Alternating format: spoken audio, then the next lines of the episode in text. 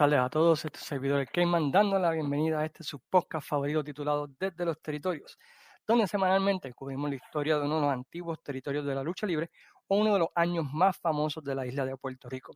Esta semana estaremos continuando con nuestra mirada a la carrera de The American Dream Dusty Rose, especialmente la década de los 80, donde el luchador no solo se convierte en uno de los luchadores más importantes de las décadas, pero también en una de las mentes más creativas del deporte.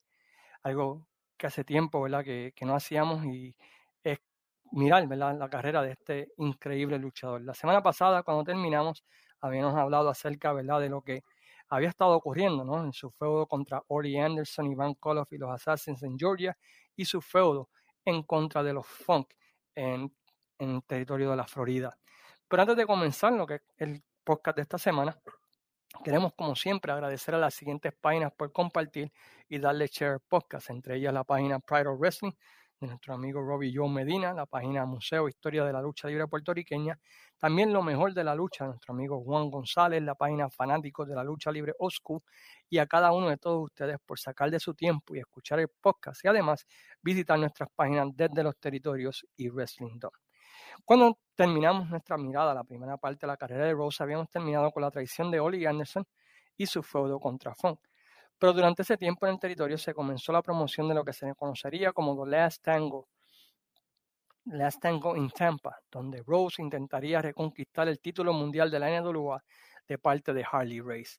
Esta lucha ocurriría en Tampa y sería una lucha de dos a tres caídas, con nada más y nada menos que Fritz Von Erich del árbitro especial, con una hora de duración.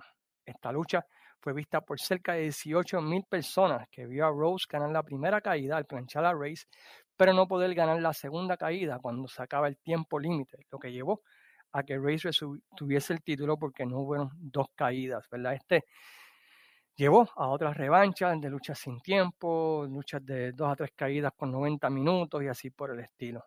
Rose permanece en el 80 mayormente en el territorio de la Florida, trayendo el feudo con Iván Koloff y The Assassins, que comenzó en Georgia, el territorio de Florida, con igual o mayor éxito, incluyendo ganando los títulos de Florida en pareja junto a André el Gigante. Ahí tuvo un feudo, ¿verdad? Con nada más y nada menos que Jody Hamilton, el assassin número uno, el cual fue súper excelente, ¿verdad? Que cubrió tanto el territorio de, Florida, el Southern Heavyweight Title, inclusive el campeonato mundial de la NWA, cuando lo ganó nuevamente eh, Dusty Rose más adelante. También durante finales de los años 80 y 81 comienza a luchar más frecuentemente para la promoción de Bill Watts Mid-South como atracción especial, especialmente en los shows del Superdome, y comienza a incursionar más y más en los territorios de Georgia y especialmente en Mid-Atlantic. En 1981, luego de haber participado en varios tours con la empresa IWE, hace su debut en la promoción New Japan y es interesante porque él es uno de los pocos luchadores de la National Wrestling Alliance que se va con Inoki, ya que la NWA estaba alineada con Baba y All Japan. Pero por alguna razón, Rose se va del lado de Inoki y ahí donde tiene su famosa lucha ¿verdad? contra Hulk Hogan, que pusimos en la página creo que hace tiempo, y recibe el Rob de Inoki a luchar en parejas con él en ese tour. A su regreso de New nuevamente lucha en la, en la Madison Square Garden como parte del acuerdo entre el intercambio de talento de New Japan versus WWE. Luego de dos años más de Chase, Rose es escogido por la NWA para ser un campeón transitorio, campeón que llevaría ¿verdad? de uh, Harley Race a Ric Flair y derrota a Harley Race para coronarse campeón mundial de la NWA el 22 de junio del año 81 en el Omni.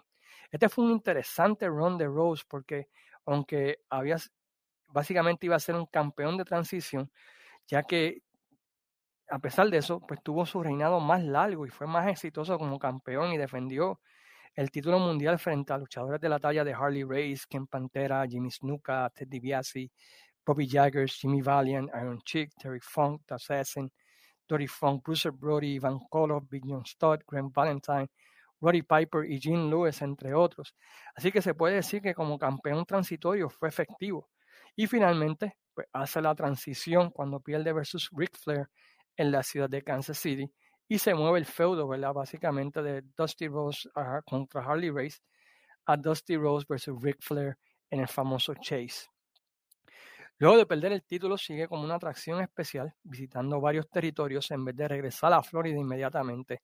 Eso fue básicamente el resto del 81 y el 82. Y luchó en varios de estos territorios por última vez. Por ejemplo, termina su corrida de atracción especial en la WWF, en la cartelera de Acción de Gracias, luchando frente a Angelo Mosca. Luego de esto, pues regresa a New Japan con su pareja de Texas Outlaws y haciendo pareja con Andre Gigante en ese tour de New Japan del 82 a lucha en Mid-South por un tiempo, teniendo un mini feud en contra de Ernie Ladd y Greg Kabuki en ese tiempo, y al igual que con los Samoans, haciendo pareja con John Dog. Visita eh, Houston y el territorio de Southwest, y ahí tiene un interesante mini feudo con nada más y nada menos que la persona de Gino Hernández. Tienen varias luchas, ¿verdad? En ambos territorios que no existen video de ellas. Yo espero quizás buscar una de ellas para ver cómo se veía. Visita Georgia otra vez por un tiempo largo, Mid-South otra vez y termina en New Japan, donde tiene una lucha frente a Dula y haciendo pareja con Bret Hart, entre otras cosas, en ese tour de finales del 82 de New Japan. El periodo más interesante en el 82 para mí es cuando tiene una estadía en el territorio de Mid-Atlantic, porque aquí es donde se planta la semilla de que Rhodes eh, eventualmente brinque ese territorio. Y ahí tiene un feudo en contra de Sergeant Slaughter hace pareja con Terry Funk, con quien había tenido un mortal enemistad en, frente de, en contra de Orly Anderson y Stan Hansen, lo cual sería interesante poder ver. Y termina su corrida en Mid Atlantic, enfrentándose nada más y teniendo un mini feudo contra The Rowdy One, Roddy Piper. En septiembre del 82 comienza, por decirlo así, su último run en la Florida, esta vez como luchador y booker, comenzando con un feudo contra Kendo Nagasaki y Dory Funk, quien era el grupo principal de rudos en ese tiempo, que también incluía a David Bonerick, incluía a King Tonga, en toda clase de lucha.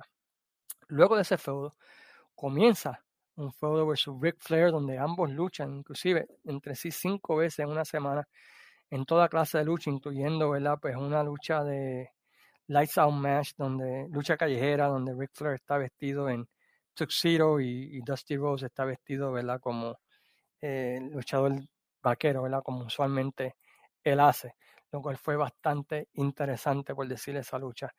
Eh, literalmente, ¿verdad? Pues eh, en toda, y, pero no puede, ¿verdad? En ningún momento derrotar a Ric Flair por el campeonato.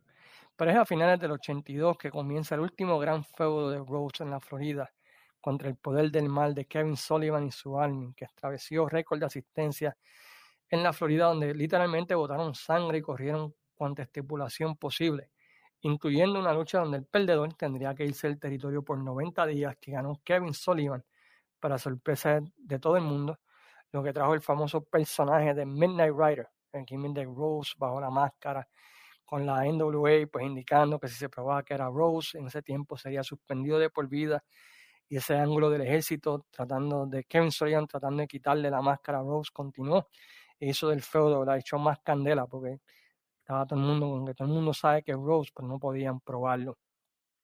Algo interesante sucedió durante ese ángulo. El Midnight Rider se enfrenta a Ric Flair por el Campeonato Mundial de la NWA el 2 de febrero del 83 y en esa lucha el Midnight Rider derrota a Ric Flair para coronarse el nuevo campeón mundial de la NWA. Pero había un problema. La NWA en ese tiempo tenía una regla de que un luchador enmascarado no podía ser campeón mundial a menos que se quitara la máscara.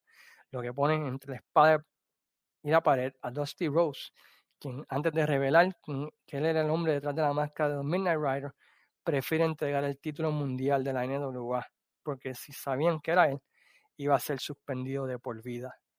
Finalmente se acaban los 90 días y regresa Rose a cobrar venganza contra su Sullivan y su ejército y misteriosamente se desaparece el Midnight Rider hasta finales del 83 donde tiene otro excelente feudo también frente a Cowboy Ron Bass donde este había sido pareja de Dusty Rose, lo traiciona y, tienen luchas de House, luchas de este, ¿cómo se llama esa? Lucha con la campana y así por el estilo, diferentes estilos. y sigue ese feudo, ¿verdad? Eh, corriendo. Cuando tira la bomba, luego de Stargate 83, de que estaría tomando la posición de Booker del territorio de Jim Crockett y estaría abandonando el territorio de la Florida en algún momento del año 84. En ese tiempo, como despedida, hace el tour Taking Care of Business, donde por los primeros seis meses del año 84, pues seguía enfrentándose ¿verdad? a diferentes luchadores como Kevin Sullivan, Ron Bass, Man Gang, eh, despidiéndose de todos aquellos ¿verdad? que lo habían visto luchar en Florida. Mientras tanto, ya ejercía de Booker en, el territorio Mid Atlantic y esos primeros seis meses fueron fatales para esa promoción, ya que fue durante ese tiempo, pues estaba trayendo a su propio roster y estaba sacando a los luchadores que habían, pero tenían contratos, habían llegado a acuerdos con Jim Crockett. Así que eh, había un entrizale que, que no se podía mantener el territorio bien. El año 83 había sido el año más exitoso de Jim Crockett y el año 84 fue todo lo contrario, ¿verdad? Fue un desastre ese año 84 para la empresa Mid-Atlantic, pero era debido ¿verdad? a ese año de transición entre booking, luchadores y, y tratando de poner los estilos y así por el estilo. Finalmente, eh, abandona el territorio de la Florida, teniendo una lucha en julio 24, cuando derrota a Superstar Billy Graham por descalificación el 24 de julio. Interesantemente, ¿verdad? Pues él pone over a Billy Graham, que le quita el título de la Florida una semana anteriormente a esta última lucha. A su llegada full time a Mid Atlantic, su primer feudo grande en pareja junto a Manny Fernández en contra de Iván Koloff, Don Carnore y un joven novato llamado Nikita Koloff por los títulos mundiales en pareja de, de la NWA, que culmina en Rose y Fernández ganando los títulos en una lucha enjaulados. Todo parecería indicar que en Starkey 84 sería una lucha en pareja contra de Dusty Rose y Manny Fernández en contra de los rusos o Don Cornore. Pero Rose básicamente tira seis meses de historia entre Ric Flair vs. Wahoo McDaniel y senta el calor en el evento estelar de Stargate 84, con resultados mixtos en una lucha donde el ganador, además del título, ganaría un millón de dólares. En esa lucha, pues hubo una controversia donde Dusty Rose empieza a botar sangre y el árbitro especial, que en ese tiempo era Joe Fraser, detiene la lucha y le da la victoria a Ric Flair. Esto iba a llevar a una supuesta lucha contra Joe Fraser, pero esto no duró y hubieron problemas de negociación y así por el estilo, y esa lucha no se dio.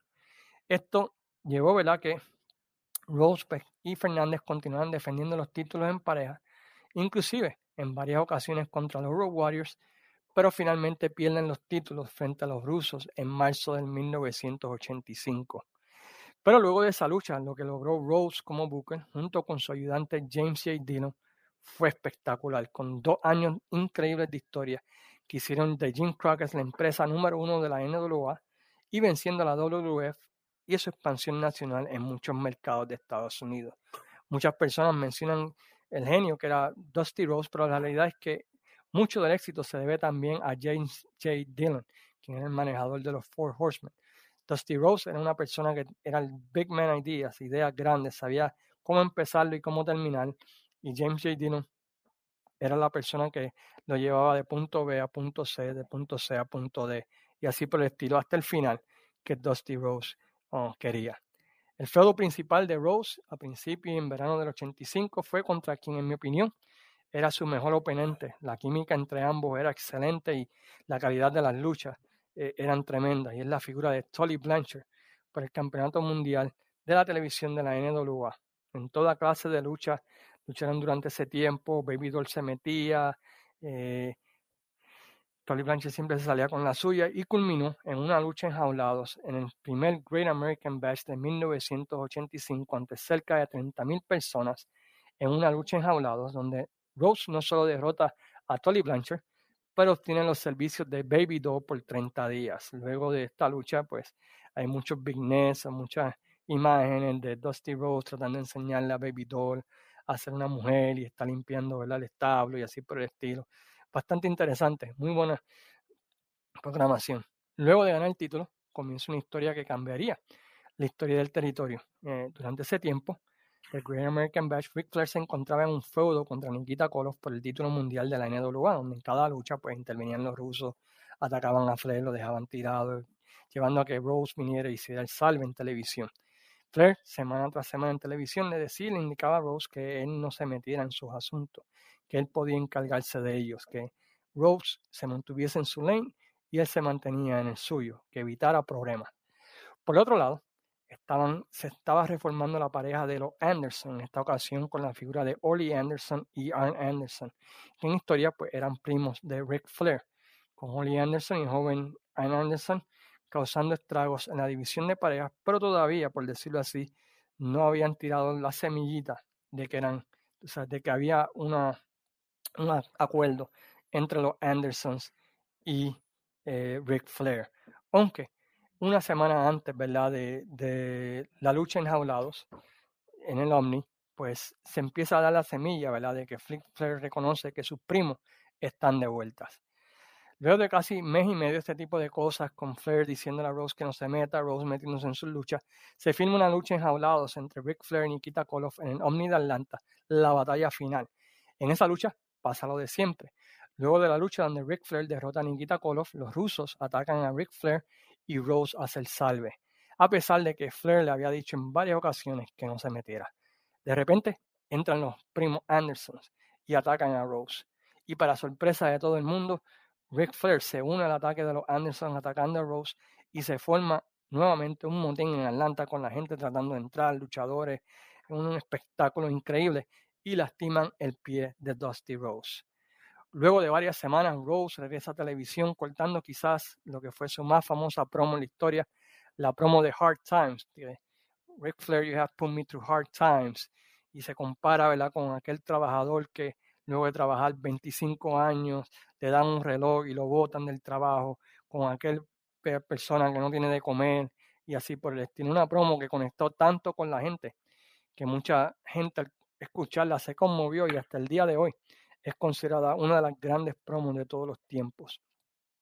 Esto, ¿verdad? Pues comienza un chase de Rose por el título versus Ric Flair y su grupo de aliados, los Four Horsemen, que para este tiempo habían ya contratado los servicios de Tolly Blanchard que estableció récord de asistencia, incluso vino a Puerto Rico, ¿verdad? Eh, para cierre de campaña del año 85 por el éxito que tuvo, culminando, ¿verdad? Pues luego de meses y meses de chase con Dusty Rose ganando por tercera y última vez el título mundial de la NWA en la edición número 13 del Great American Bash del año 1986.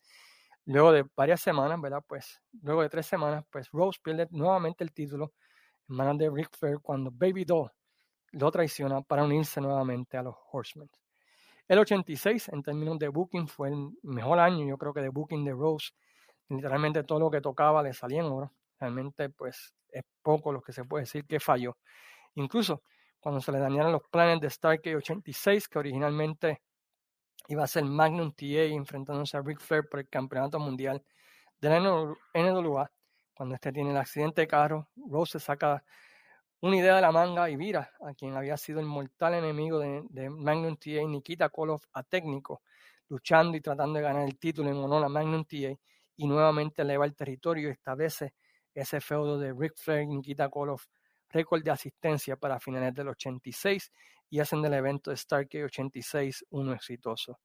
La realidad es que todo booker o persona que quiere escribir de lucha libre debería ver y estudiar ese run de, de marzo del 85, yo diría julio del 87, porque Rhodes y James J. Dillon realmente, ¿verdad? Pues dieron un home run como pocos bookers han hecho la historia, llevando a la NWA, como mencionó ahorita, a ganarle a la WWF en muchos territorios y básicamente a sentarse en el sur de los Estados Unidos como la empresa número uno de la lucha.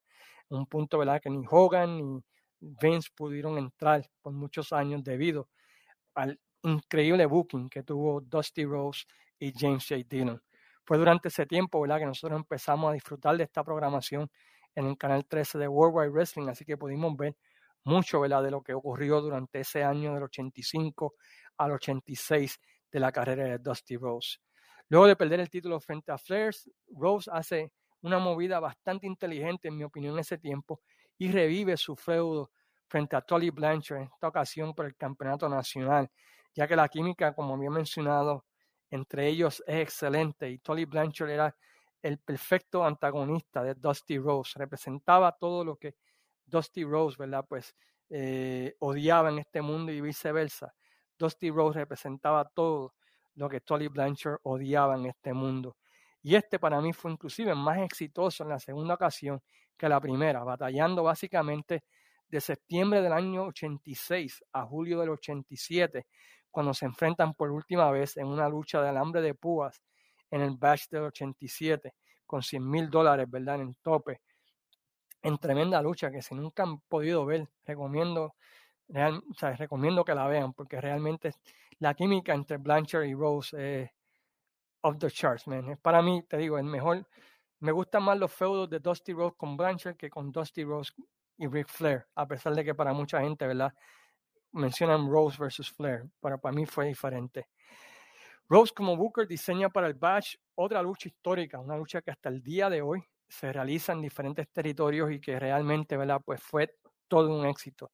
Y estamos hablando de War Games, The Match Beyond, una lucha donde un grupo de técnicos se enfrentaría a un grupo de rudos y donde por cinco minutos un luchador lucharía con otro y cada dos minutos eh, entraría un luchador. La manera en que lo diseñó el booking de Rhodes era el booking perfecto, donde los rudos siempre tenían la ventaja y los técnicos venían a hacer el salve y empataban la cosa. Y al final, pues se volvía, ¿verdad? Y dependiendo del resultado. Esta fórmula es increíble y cuando se desvían de esa fórmula, pues los Wargames no son tan exitosos. Pero vemos que, por decirlo así, este fue el último gran evento de Dusty Rose como Booker, ante un lleno total en el Omni de Atlanta el 4 de julio.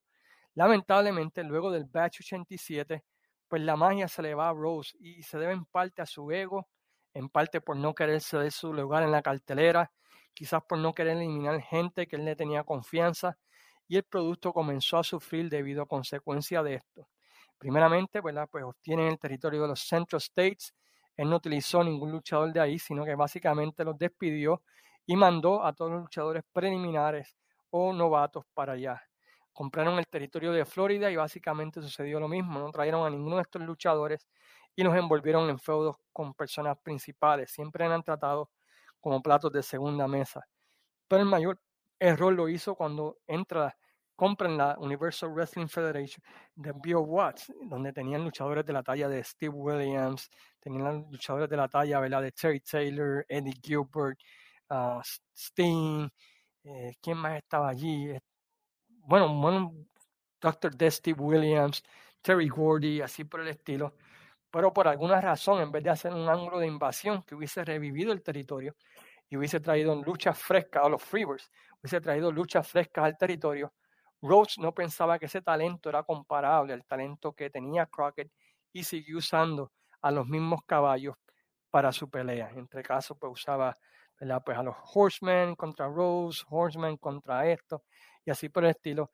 Y la gente se cansó ¿verdad? Pues de ver las mismas luchas y básicamente con el Dusty Finish, el final, donde técnicamente gana el luchador técnico, pero sucedió algo en la lucha que luego a la semana o inclusive en la misma cartelera se, se, vira la decisión, ¿verdad? Eso es un, un booking, ¿verdad? Que se puede usar de vez en cuando, pero Dusty Rose lo quemó demasiado y la gente pues ya sabía lo que venía.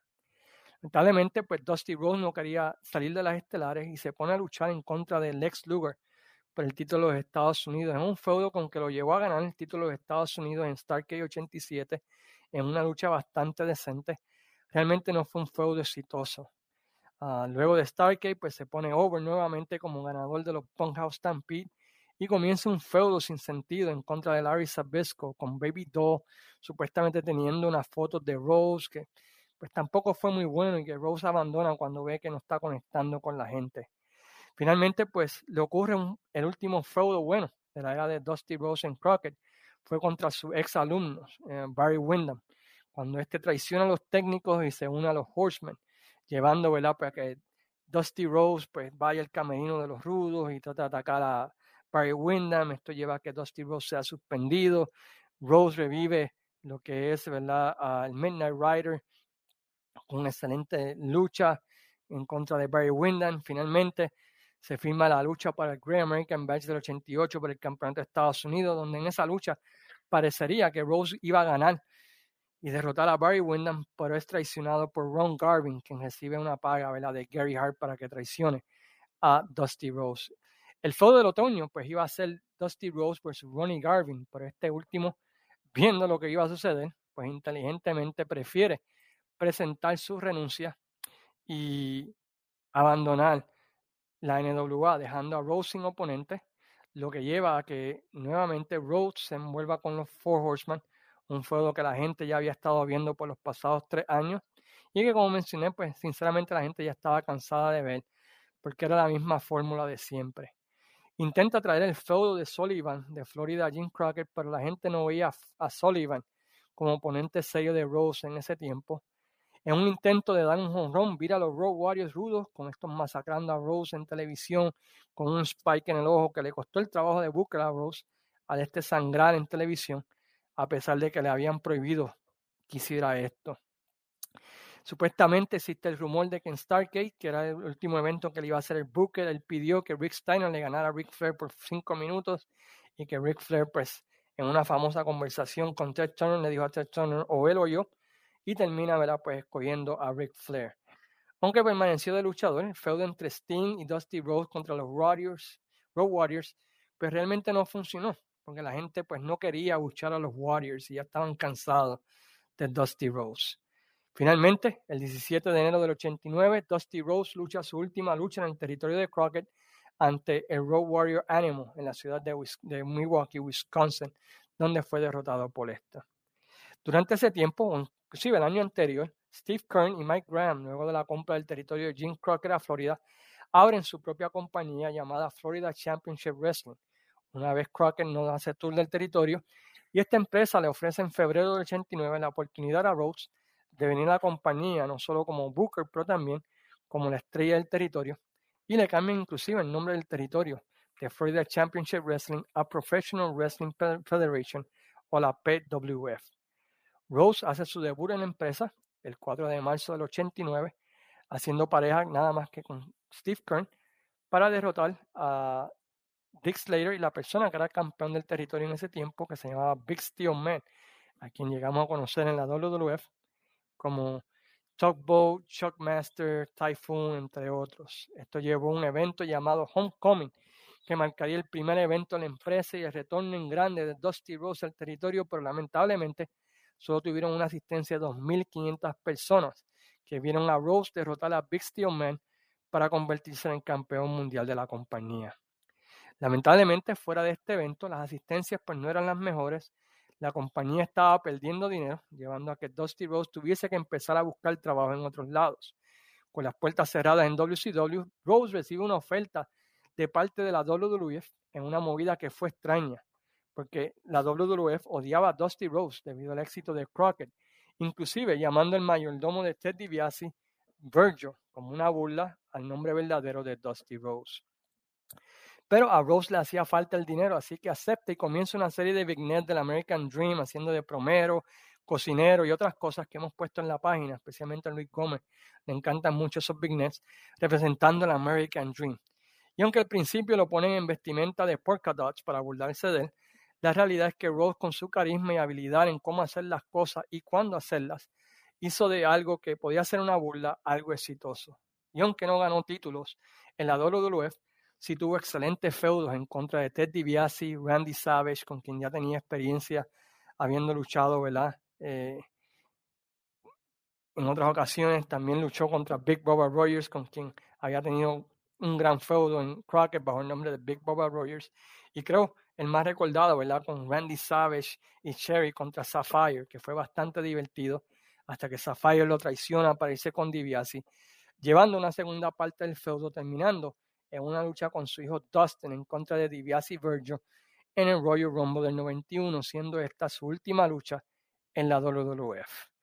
La razón de su salida de la WWF fue porque recibe una llamada de parte de WCW donde le darían la oportunidad de ser Booker nuevamente el territorio con tal de que no luchara, ya que no querían una repetición de lo ocurrido anteriormente, lo cual Rose acepta, terminando la edad de los territorios, regresando a la WCW como Booker del territorio. Y con esto en mente, pues terminamos nuestra mirada a la carrera de Dusty Rose. Y los invitamos a que la semana que viene estén con nosotros, donde estaremos hablando acerca del territorio de Hawái, entre otras cosas. Mientras tanto, se despide este servidor, el Cayman, diciéndole a todos que pasen muy buenas tardes y sayonara, amigos.